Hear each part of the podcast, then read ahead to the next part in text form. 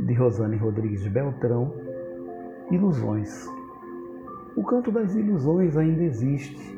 É nele que eu sonho, sofro e sinto-me feliz. É nele que digo o que quero e que gosto, luto e descubro meu interior. Representa os papéis mais estranhos em meus sonhos.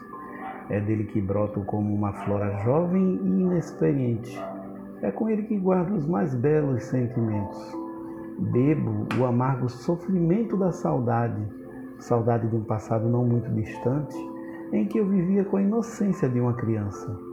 Bebo a beleza de uma natureza perfeita.